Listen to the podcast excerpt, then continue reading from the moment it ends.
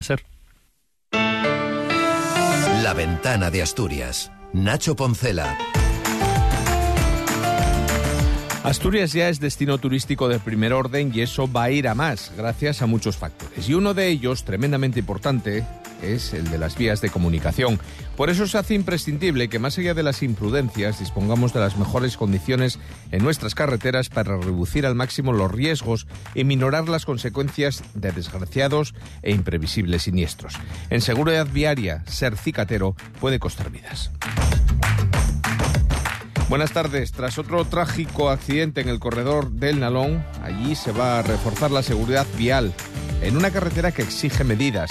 De ello les hablamos en esta ventana de una Asturias que se consolida como un referente turístico internacional con nuevas referencias consolidadas como Avilés. De ello hablaremos con la presidenta de la Mancomunidad de la Comarca de Avilés, Raquel Ruiz, antes de escuchar el punto de vista del periodista Carlos Prieto. Es jueves 1 de febrero. La ventana de Asturias. Nacho Poncela. Tras un nuevo y trágico accidente con dos muertes, el Gobierno del Principado y la Jefatura Provincial de Tráfico van a implantar nuevas medidas para reforzar la seguridad vial en la carretera AS-117, el corredor del Nalón, por el que circulan a diario más de 20.000 vehículos en una carretera de doble sentido y solo cuatro kilómetros desdoblados, es decir, con dos calzadas. Entre ellas destacan, entre esas medidas, la reducción del límite de velocidad, la colocación de radares fijos y de tramo, la mejora de la señalización horizontal y vertical y la instalación de medianas de hormigón. El consejero de fomento es Alejandro Cargo. Que esa reducción de la velocidad se acompañe con elementos de seguridad que eh, separen las dos vías, las dos calzadas, lo que obligará a ampliar o a desplazar los arcenes y a colocar medianas en aquellas zonas que lo requieran e instalación todo tipo de señalización horizontal, vertical, luminosa que permita mejorar la seguridad. Las medidas previstas incluyen reducir la velocidad por debajo de los actuales 80 kilómetros por hora, radares fijos y la que muchas veces coinciden pueden ser la solución, una mediana que impida invasiones del carril contrario.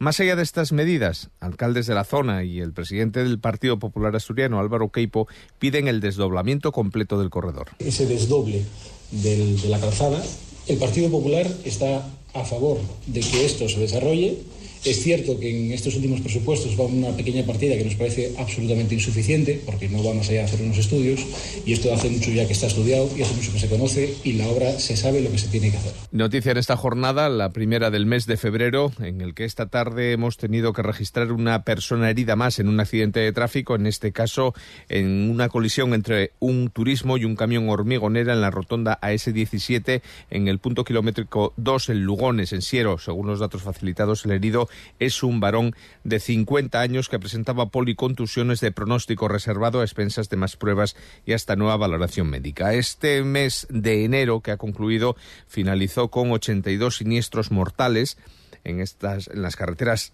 españolas de las cuales en los que murieron 93 personas, tres de ellas en Asturias, lo que representa 18 muertes más que en el mismo mes del año anterior. La ventana de Asturias.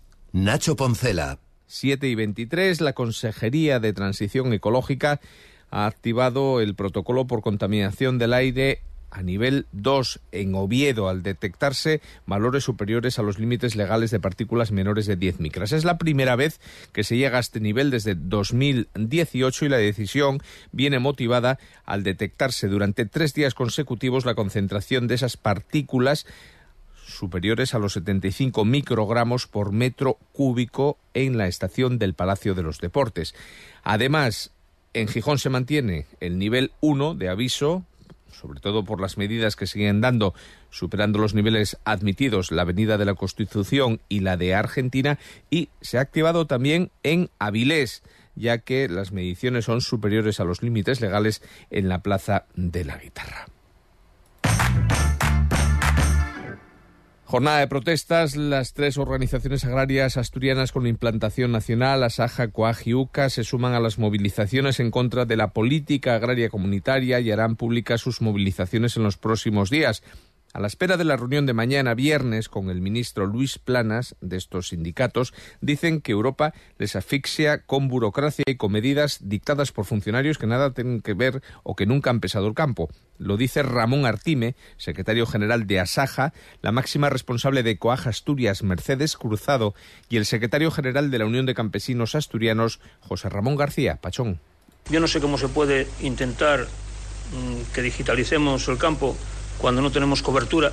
Todos estos requisitos vemos que están dirigidos a aburrirnos, a complicarnos la vida, ponernos palos en las ruedas y que vienen dictados desde Bruselas. Yo creo que ahí vamos a tener que empezar a pensar en eso también, en, incluso en las manifestaciones que hagamos pues aquí nosotros también sabemos abrir las cubas y a tirar la leche que viene de Francia. Y sumamos una protesta más, la del sindicato CSI en Unicaja Banco, que ha presentado esta tarde una denuncia ante la Fiscalía para que investigue el paradero del patrimonio artístico acumulado por la Caja de Ahorros de Asturias. Nos lo cuenta desde Radio Asturias Silvia Rúa. La denuncia se personaliza en el expresidente de Cajastur y ex consejero delegado de Unicaja, Manuel Menéndez, y en Felipe Fernández del actual Consejo de Administración, ante lo que la CSI considera un expo que ha de investigarse. Personificamos en, estos señores eh, el presunto, presunto eh, delito de, de administración desleal, pero bueno, queremos que la la Fiscalía tiene que investigar y suponemos que si no aparece o aparece donde no debe estar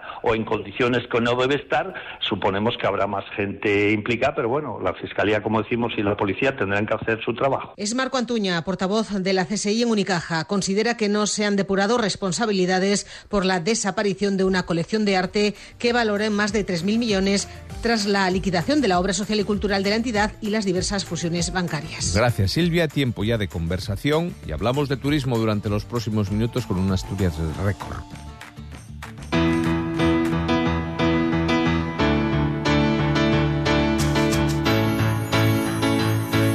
Entre los balances que hemos escuchado de la presencia de diferentes concejos en la Feria Internacional de Turismo recientemente celebrada en Madrid, nos quedaba uno muy importante, que es el de la Vía del Adelantado, el de Avilés. Y para eso está esta tarde con nosotros la concejala responsable de turismo en ese ayuntamiento, pero a la vez también presidente de la mancomunidad de la comarca. Raquel Ruiz, bienvenida a la ventana. Buenas tardes. Hola, muy buenas tardes. Bueno, ¿cuál ha sido la experiencia o cuál es el balance que se realiza desde Avilés de esta última edición de Fitur? Pues la verdad que muy positivo. A ver, hay que darse en cuenta que, al final es una feria eh, muy importante, que mueve más de 250.000 visitantes y al final, pues bueno, en ferias como estas, pues podemos tener contacto con, muchas empresas, con agencias de comunicación, periodistas, eh, operadores también, y también visitantes, porque al final el fin de semana se abre al público en general. Y eso nos permite pues acercar dentro de, la marca de, Asturias, del paraíso natural, que además es una marca que como ya sabemos está en auge y cada vez está más de moda, pues nos permite eh, promocionarnos eh, a Avilés y también a las tres ciudades. De hecho, tenemos ahí unos, unos mostradores específicos de Avilés y de Gijón para hacer esa promoción conjunta de, destino urbano. Y la verdad que, que, bueno, ha sido un, éxito total y yo creo que, lo vamos a ver. De hecho, ahora dentro de nada ya empieza el Antrosiu, empieza la Semana Santa y por lo tanto hacerlo en estas fechas es, muy importante. Le iba a preguntar, dentro de ese marco general, ¿ya la gente pregunta de forma específica por Avilés? Sí, la verdad es que fue una cosa que nos sorprendió, sobre todo en, en estos dos últimos años eh, sí que preguntan por, por Avilés. Bueno, yo creo que ahí tuvo mucho que ver también diferentes campañas de promoción que llevamos años haciendo y, sobre todo también las conexiones aéreas. Hay que tener en cuenta que al final Avilés está muy cerquita del aeropuerto, eh, se han aumentado esas conexiones, luego tenemos el mercado también de Francia, que es muy importante para, nuestra región, y, y, cada vez suena más Avilés en el exterior. Así que había que aprovecharlo y eso fue lo que hicimos, básicamente, promocionar la ciudad y luego pues también buscar eh, nuevas maneras ¿no? de, de, poder eh, ser un destino más accesible y de ahí la importancia de, por ejemplo, que llegue la alta velocidad a la primavera. De eso le iba a preguntar, porque en ese marco de la Feria Internacional de Turismo se firmó un acuerdo con Renfe que va a suponer que a partir de este, no sé si marzo, abril, bueno, empiezan los billetes baratos a partir de marzo y a partir de abril puede ser cuando lleguen ya los, los trenes, aunque la conexión desde Avilés será a través de un albia, pero sí con esa conexión de, alta velocidad. ¿Qué va a suponer eh, para la ciudad? Pues sobre todo eh, que se nos dé a conocer fuera de, nuestra región y, lo que decía, por ejemplo, nosotros cuando hablamos de turismo sostenible, eh, lo más importante es hablar de desestacionalización. Y cuando hablamos de desestacionalización, hay dos cosas clave, que son los eventos y los congresos, el turismo de negocios. Y eso eh, es lo que queremos trabajar, lo que ya venimos sobre todo gestionando a través de la oficina de congresos, como la Cámara de Comercio, con, con diferentes fan trips que venimos desarrollando. Y el hecho, pues bueno, de, de haber firmado ese convenio, de que se haga esa promoción del destino eh, en vídeos de, Renfe, en estaciones de tren, en las máquinas de autoventa, en las propias entradas. De hecho, vamos a hacer paquetes turísticos para que el, turista pueda venir en tren eh, y luego justamente una, una, por ejemplo, una oferta de, cultura, eh, una oferta gastronómica, de hotel, paquetizarlo. Eso al final es, es todo promoción del destino y sobre todo dar facilidades a poder seguir desarrollando ese turismo de negocios que, que, queremos hacer ahora mismo. Es un nuevo modelo, sin duda alguna, en el que no sé si sería necesario o surgirá de la propia demanda la posibilidad de contar con más plazas de alojamiento. Sí, de hecho, mira, estos días hemos tenido reuniones con, bueno, con, muchas personas, con muchas empresas, sobre todo con hoteles. Y eso es lo que nuestros propios hoteles de aquí de Avilés es lo que nos dicen, que hace falta tener mayor capacidad hotelera en Avilés porque estamos en, en auge, ¿no? Y ahí yo creo que, bueno, eh, tenemos muy buenas noticias. En el año 2003, cuando empezamos con la recuperación patrimonial del casco histórico, tuvimos el primer hotel de cinco estrellas en Avilés. Y ahora ya estamos en camino de tener un segundo de cinco estrellas, que además es una oferta que, se va a complementar con otras inversiones, como por ejemplo la que está prevista en el antiguo Café de Colón, en la plaza de Pedro Menéndez. Por lo tanto, también todas esas inversiones que se llevan haciendo durante estos años de recuperación patrimonial, de, abrir nuevos accesos a, los peatones y, nuevas plazas, eh, están dando su fruto, ¿no? Y, yo creo que por ahí vamos bien encaminados y es eh, por donde vamos a seguir trabajando con, diferentes planes, como por ejemplo el, plan de sostenibilidad que, hemos firmado hace poco con el Principado de Asturias. Eso le iba a preguntar. Va a suponer, entre otras cosas, la recuperación de la muralla, que se convierte en un referente más o en un recurso más. Sí, de hecho, bueno, es una, es una histórica eh, bueno, eh, reclamación de los vecinos también y vecinas de Avilés. Al final fue una parte de nuestra identidad, de nuestra historia. Una pena, ¿no? Que Claro, claro, claro. Y ahí lo que nos faltaba sobre, pues, todo era eh, la capacidad económica de poder abordar una inversión tan importante como esta. Y ahí ya hace un año más o menos, con el plan de sostenibilidad de la mancomunidad, se nos financia una parte de, de esas eh, obras que hay que hacer, sobre todo eh, demoliciones, recuperación urbanística del entorno, rehabilitación, etcétera. Y ahora con el plan extraordinario este que nos acaban de conceder, gracias al Principado de Asturias, vamos a tener un millón más para esa actuación. Y no es una actuación que solamente sea eh, volver a mostrar la piedra, ¿no? la, muralla, sino que tiene otras, otros atractivos detrás como por ejemplo es el, poder tener un nuevo mirador en esa zona del casco histórico, abrir una plaza nueva que hasta ahora era inaccesible a residentes y a turistas. También nos va a permitir eh, tener vivienda pública en el centro de Avilés, una cosa que es eh, súper necesaria. Y luego, pues, eh, generar otro tipo de recursos, sobre todo vinculados a la digitalización. Ahí lo que queremos hacer es, pues, esto suena un poco raro, pero como un metaverso de Avilés, hay que soñar a lo grande en el cual pues tú te pones unas gafas o con el teléfono móvil y puedes ver cómo era Avilés en el siglo XV, interactuar con los personajes, ver qué tipo de arquitectura tenía, eh, adentrarte en nuestra historia, ¿no? Y eso es algo muy positivo para quien nos visita, porque al final es una experiencia distinta, pero también para los propios residentes de Avilés que, que van a poder conocer cómo era nuestra historia. Concejala, más allá del metaverso, ahora mismo ver Avilés con los ojos del año 2024 no tiene nada que ver con aquel Avilés de hace, pues, menos de menos de 10 años. ¿Cómo ha cambiado el paisaje, no? Decía el alcalde hace mucho tiempo que había cambiado Avilés los malos humos por un paisaje donde ya no hay chimenea, solo hay un gasómetro. Eso también es una nueva forma de ver la ciudad.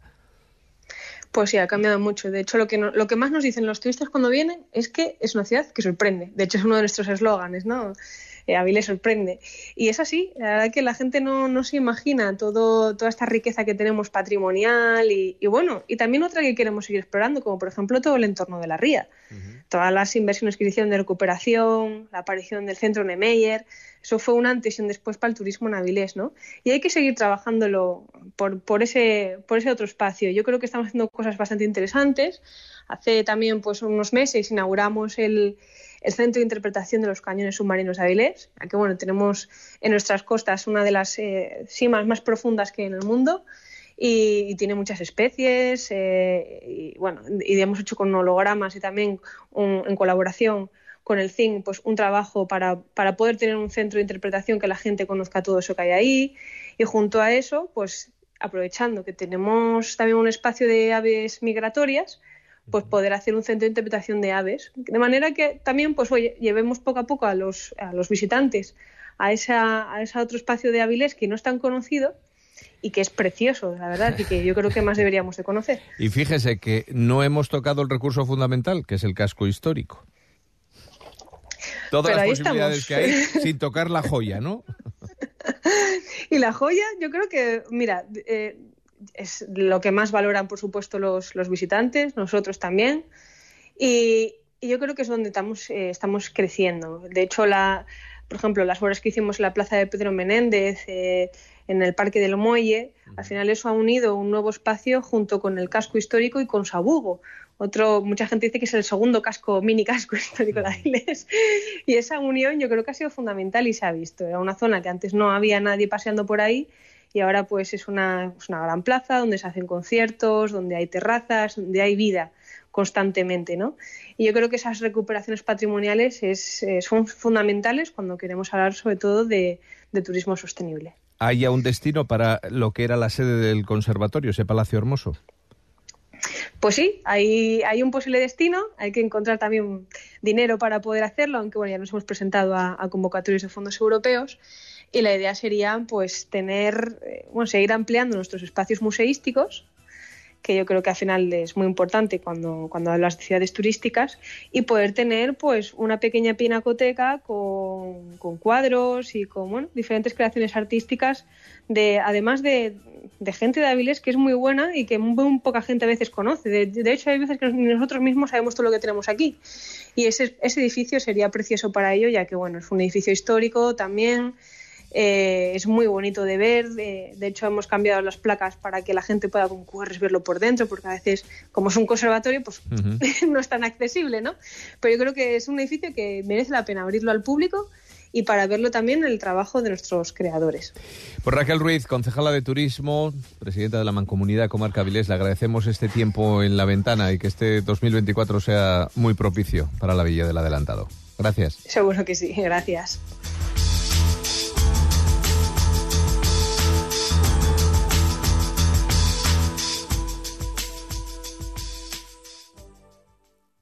El corredor de Nalón se ha convertido en una ratonera. Seis personas han perdido la vida en los últimos 13 meses, por no contar decenas de accidentes. Y es que es la carretera de doble sentido, por la que circulan más vehículos, con más de 21.000 asturianos transitando cada día por ella. Ayer, una madre y su hijo perdieron la vida en una colisión frontal, que dejó además cuatro heridos graves, entre ellos el marido y padre de las víctimas mortales. Parece mentira que en este mundo tan moderno, en el que siempre estamos oyendo inversiones en infraestructuras, persista esta carretera indigna de la cuenca y que desespera a los alcaldes mineros y a los ciudadanos. Hay que reconocer que el gobierno regional ha reaccionado a la situación con prontitud y anuncia que mejorará la señalización horizontal y vertical, que colocará radares y volverá a limitar la velocidad. Además, instalará barreras de hormigón en las medianas. Todo es positivo. Pero la verdad, de todas estas medidas, solo me parece eficaz las barreras de hormigón, porque las otras ya existían y no han servido para nada. El corredor de Nalón tiene desdoblado sus primeros cuatro kilómetros, entre Riaño y Sama, y eso sí funciona. Por tanto, considero que lo que debería abordar el Principado es el desdoblamiento de todo su trayecto e incluso, mientras se realiza la obra, habilitar un tercer carril según las necesidades del tráfico. Sé que Asturias tiene muchas prioridades y que es una obra muy costosa, pero lo que no tienen precio son las víctimas mortales. Y piensen también lo que cuestan los accidentes. Las comunicaciones son siempre una prioridad. Ya tenemos alta velocidad y un plan para las cercanías. El aeropuerto tiene más conexiones. pero las carreteras son el gran asunto pendiente. Modernizarlas e iluminarlas debe ser una prioridad. La situación actual es inadmisible.